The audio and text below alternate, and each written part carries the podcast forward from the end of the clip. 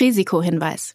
Die Inhalte dieses Podcasts dienen ausschließlich der allgemeinen Information und sind zum einen ohne Gewähr und zum anderen keine Empfehlung zum Kauf oder Verkauf bestimmter Finanzinstrumente. Es handelt sich hierbei nicht um Anlagevermittlung, Anlageberatung oder ähnliches. Ihr entscheidet selbst, was ihr macht. Backers Bets, der Investment-Podcast mit Jan Beckers.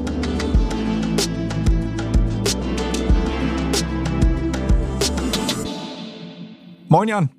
Hallo Florian. Ich habe mal wieder eine ganze Menge Fragen für dich äh, dabei. Und zwar hatten wir so ein bisschen im Juli und auch noch in den August rein eine kleine Rallye. Und ich hatte jetzt die Hoffnung, dass es ein paar Wochen oder Monate so weitergehen könnte. Jetzt wurde ich aber in den letzten zwei Wochen ein bisschen enttäuscht.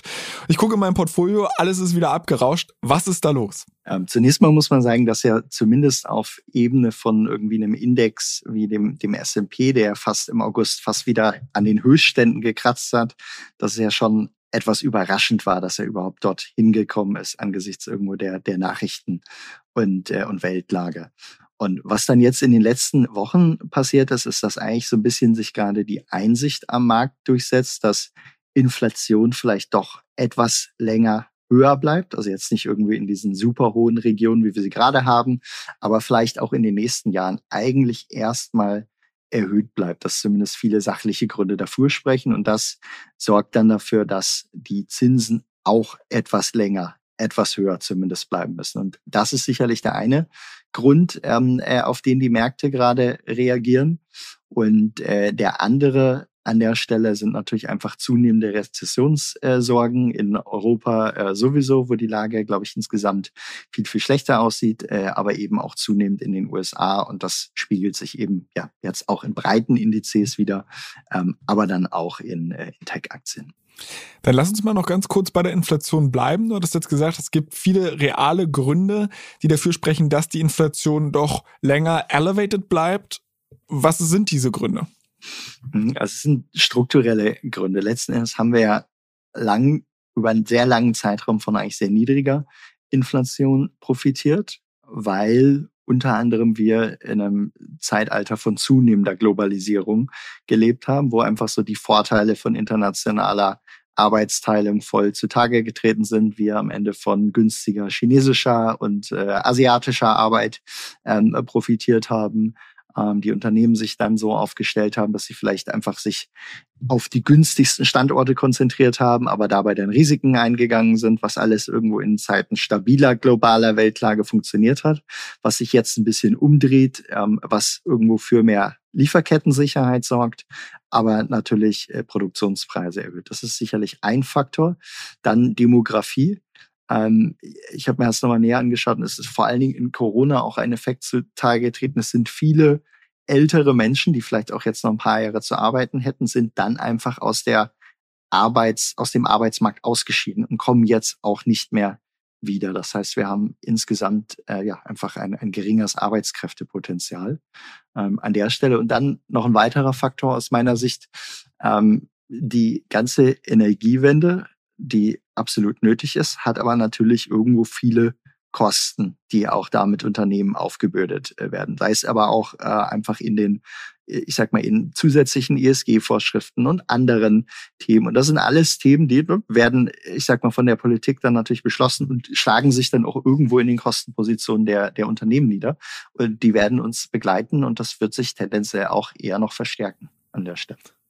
Okay, aber wo kommt jetzt da die neue Info rein? Also ich meine, dass diese Punkte, die du jetzt angesprochen hattest, das wussten wir ja auch drei Monate vorher schon. So ein bisschen der demografische Wandel ist ja jetzt keine äh, irgendwie Neuigkeit.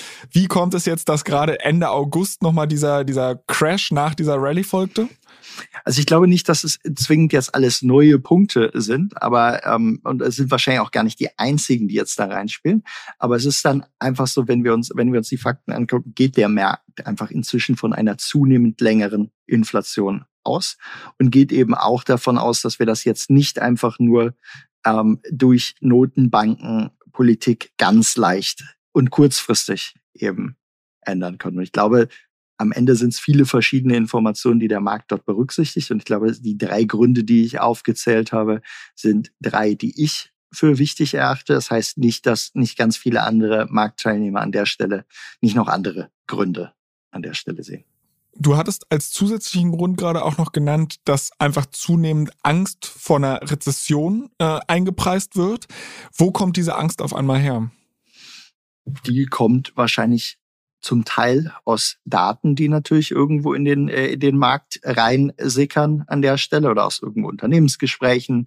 Ähm, und ich meine, wir haben es ja beispielsweise für europäische Daten schon relativ lange gesehen. Man sieht es jetzt auch, ich sag mal, bei Daten von sehr großen Unternehmen, die wir äh, die wir, die wir tracken und die irgendwo, ich sag mal, eine breite Außerkraft vielleicht auf den Markt haben, wo es Q2 bei denen noch, ich sag mal, einigermaßen stabil lief. Da hatten wir jetzt in den letzten Wochen äh, auch eine, eine Verschlechterung teilweise äh, gesehen, weil wir jetzt irgendwie jetzt mal so auf äh, Google Advertising Daten äh, gucken. Ne? Da, da sieht man eindeutig, dass einfach viele Marktteilnehmer gerade ihre, ihre Werbespendings cutten und also die typischen Schritte, ähm, wenn man auf Jobdaten guckt, ne, wen stellen die Unternehmen gerade ein. Das heißt, all sowas, was man irgendwo mit einer abschwächenden wirtschaftlichen Lage in Verbindung äh, bringt, das sickert wahrscheinlich jetzt gerade ein wenig in den, in den Markt ein. Wie habt ihr euch während der letzten Wochen positioniert? Also was habt ihr für Schritte unternommen? Also ich denke, für unser Portfolio insgesamt der, der wichtigste Schritt war, dass wir ähm, im August, als eben genau der Markt nach oben geschossen ist und auf einmal auch die, die Volatilität äh, echt niedrig wurde mit einem WIX irgendwo bei, bei 20, also einem Volatilitätsindex, war, dass wir äh, an der Stelle umgestellt haben von unseren Hedges über Futures äh, auf Optionen, weil man in dem Moment, wo die Volatilität günstig oder gering ist, eben Optionen sehr günstig einkaufen können und damit eigentlich einen ziemlich guten Hebel auf seine Absicherung erzielen können. Und genau, das war im August vornehmen und das, genau, das zahlt sich jetzt gerade an der Stelle auch aus. Ähm, bei Optionen muss man dann natürlich einfach schauen, das hat dann natürlich eine laufzeitgebundene Fahrtabhängigkeit. Ähm, und das heißt, da geht man dann eben äh, den, den, den Glauben ein, dass eben in der Zeit bis die Optionen ablaufen, etwas passiert. Und wir haben uns dort so auf die nächsten drei Monate konzentriert, weil wir davon ausgehen, das sind jetzt eigentlich recht drei entscheidende Monate, die der Markt gerade vor sich hat. Okay.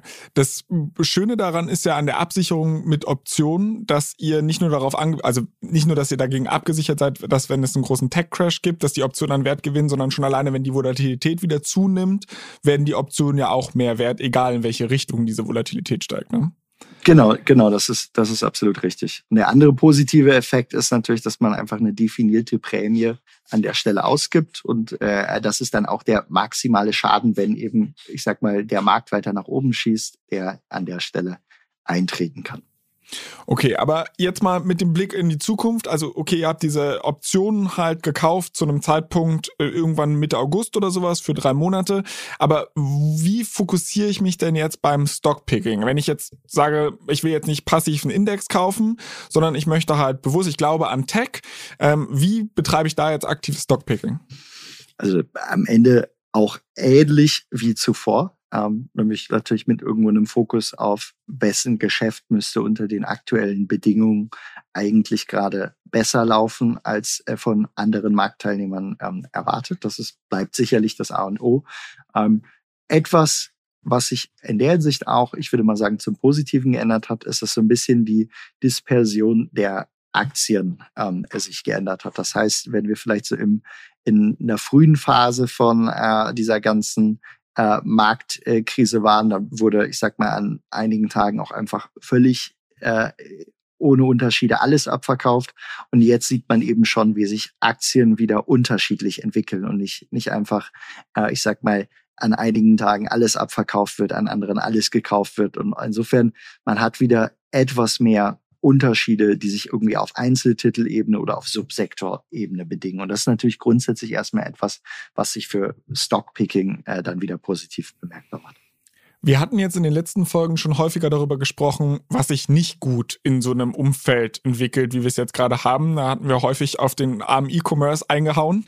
Ähm, welche, welche Branchen oder welche Unternehmenscharakteristiken performen denn jetzt nun besonders gut in so einem Umfeld, wie wir es gerade haben?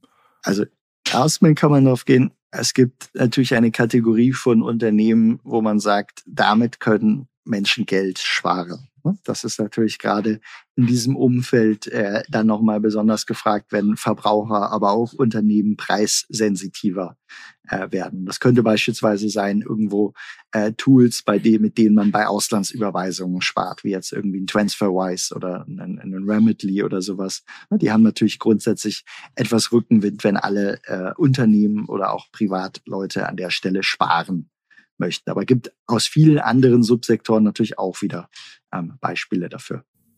Wie siehst du den Paradigmenwechsel, den wir unter Umständen vielleicht in den letzten Monaten gehabt haben? Also ich habe das Gefühl, dass vor etwa einem Jahr ähm, wurde alles krass überkauft, was extrem schnell gewachsen ist, egal zu welchem Preis.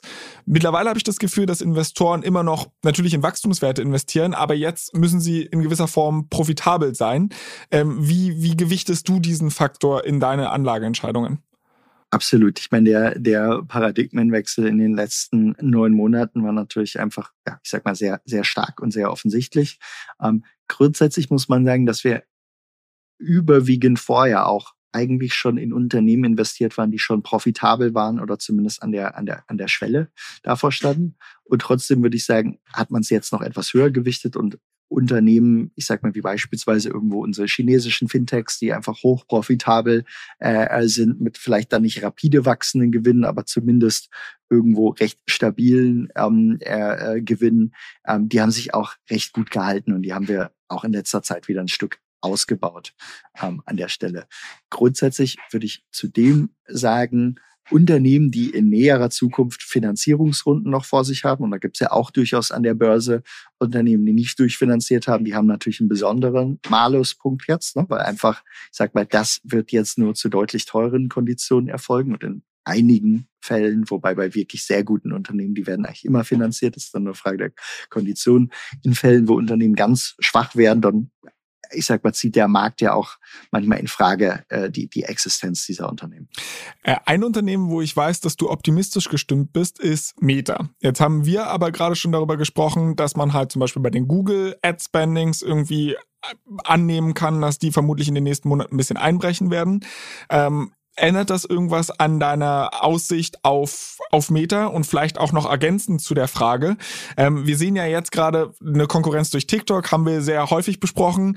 Äh, jetzt kommen aber, ne, jahrelang haben wir keine neuen Social Media Networks gesehen und auf einmal sprießen sie wie, äh, was weiß ich, aus dem Boden. Zum Beispiel, ich nenne da nur mal Be Real, was irgendwie gerade den nächsten Hype durchmacht. Ändert sowas, diese Kombination aus diesen Umständen, eure Einschätzung zum Beispiel auf eine Aktie wie Meta? Nein, erstmal nicht, nicht grundlegend. Ähm, bei Meta muss man ja einfach sagen, es ist ja eingepreist, dass Meta erstmal eine durchaus gar nicht so leichte Zeit äh, an der Stelle jetzt äh, vor sich hat. Und es war auch immer klar, dass das Geschäftsmodell soziales Netzwerk ja auch immer zwar auf der einen Seite etwas ein bisschen Verteidigbares hat wegen der Netzwerkeffekte, auf der anderen Seite aber natürlich auch so ein bisschen etwas hat von einem Nachtclub-Business, wo immer wieder die, die, äh, die jüngsten und coolsten irgendwann dann auch äh, in den neuen Club zu den neuen, cooleren Leuten wechseln wollen. Ne? Zumindest bei, bei einigen Arten von sozialen Netzwerken äh, sieht man natürlich diesen Effekt. Insofern ähm, muss man sagen, dort, wo Meta jetzt aktuell tradet,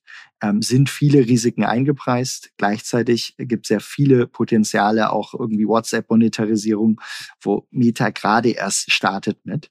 Ähm, äh, und dann eben weiterhin äh, einfach die ganz große Wette äh, des, der virtuellen Realität. Ähm, und äh, insofern, dass es weitere erfolgreiche Social Media Startups gibt, ist absolut, würde ich sagen, jetzt keine Überraschung und ändert jetzt auch nichts, dass man sagen kann, hey, da kriegt man gerade relativ guten Value für die, für die Upside, die die Aktie auch wieder hat. Okay, gibt es denn noch irgendwelche anderen Titel, wo du sagst, da seht ihr gerade sehr viel Value für sehr wenig Money? Also generell muss man ja einfach sagen, äh, die meisten Technologieaktien haben ja einfach schon ganz viele schlechte Nachrichten eingepreist durch den Kursabschwung, den wir jetzt nicht nur seit neun Monaten gesehen haben, sondern bei einigen Titeln ja auch sogar seit, seit 18 Monaten. Ähm, insofern kann man sagen, Tech, viele Aktien haben durchweg guten Value und einzelne Aktien davon stechen dann natürlich immer raus und äh, haben entsprechend dann auch ein größeres Gewicht bei uns im, äh, im Portfolio. ähm, wie beispielsweise jetzt eine, eine Nubank, äh, die ja bei uns eine große Position ist, wo auch exzellente Ergebnisse im August geliefert wurden. Aktie 20 Prozent irgendwie geklettert ähm, äh, äh, bei den äh, bei den Earnings und genau jetzt steht sie irgendwo wieder ähnlich dort, äh, wo wo sie vor den Earnings war und das obwohl nach allem, was wir sehen, einfach der Geschäftsverlauf dort weiter gut geht. Und davon gibt es eigentlich viele Beispiele. Ähm, insofern gilt es auch gerade zu einer Frage nach dem Portfolio, einfach jetzt investiert bleiben bei sehr guten Unternehmen zu günstigen Preisen äh, und auf jeden Fall dann dabei zu sein, äh, wenn die Recovery dann voll durchstartet. Jetzt hattest du gerade Nubank angesprochen, finde ich einen sehr, sehr interessanten Titel. Da bist du ja auch in bester Gesellschaft, weil ich glaube, Warren Buffett hat da, hat da auch einen Anteil drin. Ähm, ist im Endeffekt eine brasilianische Bank, sowas wie N26. Ähm, aber vielleicht eine Sache, die mir da halt aufgefallen ist, wie viel Internationalisierungspotenzial hat dieses Unternehmen? Weil ich habe das Gefühl, also sie haben halt sehr, sehr geringe Kundenakquisitionskosten, aber dafür, also es, es, es wirkt für mich wie so ein Modell, was vor allem in Südamerika funktioniert, wo die Gruppe der Underbanked sehr, sehr groß ist. Ähm, wie groß siehst du die Chance, dass sie das halt auch in Europa oder den USA ausrollen müssen? Oder ist das gar nicht Teil eurer Investmentthese und du sagst, pass mal auf, alleine wenn die den südamerikanischen Markt capturen, so viel äh, Value for Money. Ja, also Nubank hat ja bereits mehr als 50 Millionen aktive Kunden, die sie in den letzten Jahren äh, gewonnen haben. Und sie gewinnen sehr, sehr viele hinzu. Äh, nicht nur in Brasilien, sondern auch in weiteren Märkten im Rest von Lateinamerika. Lateinamerika ist grundsätzlich der Markt, wo Banken immer die überzogensten Preise genommen haben und was entsprechend auch überreif war für eine Disruption mit irgendwo günstigeren Konditionen ähm, und besseren Fees. Und deswegen zahlen die auch nur so wenig in der Kundenakquisition, weil einfach der, der Kontinent hat auf deren Angebot äh, dort gewartet. Ähm, und äh, was das Wachstumsthema angeht, ähm, die sind darüber hinaus noch eine der bestgeführtsten Banken weltweit, die wir uns einfach angeguckt haben. Insofern, die brauchen gar nicht, ich sag mal, die große Vision noch in 10, 15 Jahren in der Welt weiterzuwachsen. Wir würden es ihnen aber durchaus zutrauen. Aber allein äh, das, was sie in Brasilien und im Rest Lateinamerikas machen werden, ähm, er liefert sehr viel Upside und das ist sicherlich auch einer der Gründe, warum äh, auch ein Warren Buffett dort investiert sind. Okay, dann lass uns vielleicht zum Abschluss der Folge noch so einen kleinen Ausblick geben, was uns jetzt in Q3 erwartet. Du hattest jetzt gesagt, Tech als solches hat schon viel dieser negativen News oder Entwicklungen vorweggenommen. Ähm, bedeutet das, sehen wir ein weiteres Abstürzen des Gesamtmarkts, aber Tech bleibt relativ stabil. Äh, Wird es jetzt nochmal weiter nach unten gehen? Ich meine, klar, das ist immer ein Blick in die Glaskugel und du wirst dich jetzt wahrscheinlich nicht allzu weit aus dem Fenster lehnen wollen, aber gib doch mal eine Einschätzung, wie du die nächsten drei Monate siehst. Also äh, genau, mit der, mit der Glaskugel sollte man ja immer äußerst vorsichtig sein. Insofern, ne, der Markt bleibt der Markt und der bleibt auch mal auf drei Monate äh, äh, nicht immer ganz predictable. Was ich aber schon, wozu ich tendieren würde, ist zu sagen, ähm, allgemeine Märkte, die noch nicht so viel Downside gesehen haben, sei es ein S&P oder auch andere klassische Indizes, die haben durchaus ihr Downside-Potenzial in den nächsten, äh, in den nächsten Monaten.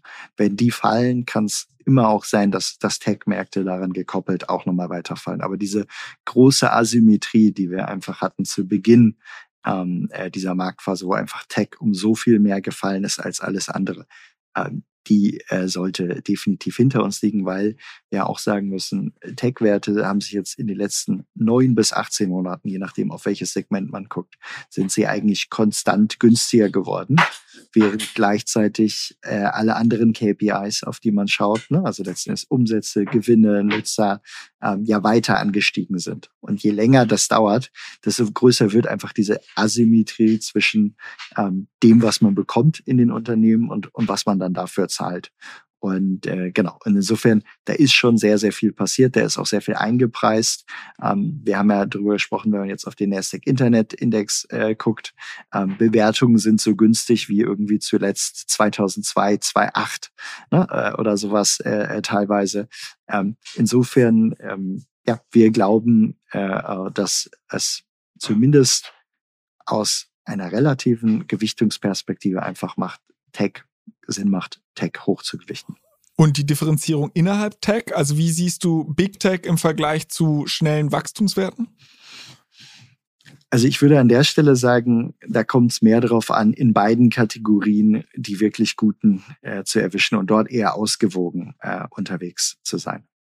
Okay, also keinen klaren Winner jetzt, was eine der beiden Dinge angeht. Es kommt dann einfach genau darauf an, ist der Markt jetzt mehr Risk-on oder mehr Risk-off?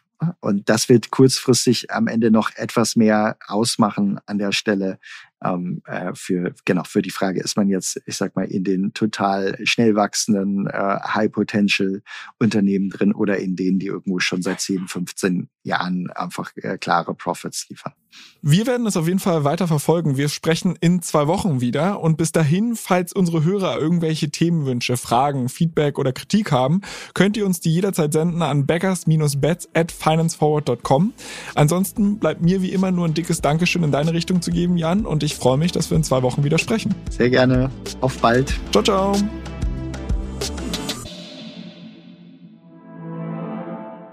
Dieser Podcast wird euch präsentiert von BitCapital und Finance Forward. Die Produktion wie auch die redaktionelle Verantwortung für die Inhalte liegen bei der Podstars GmbH.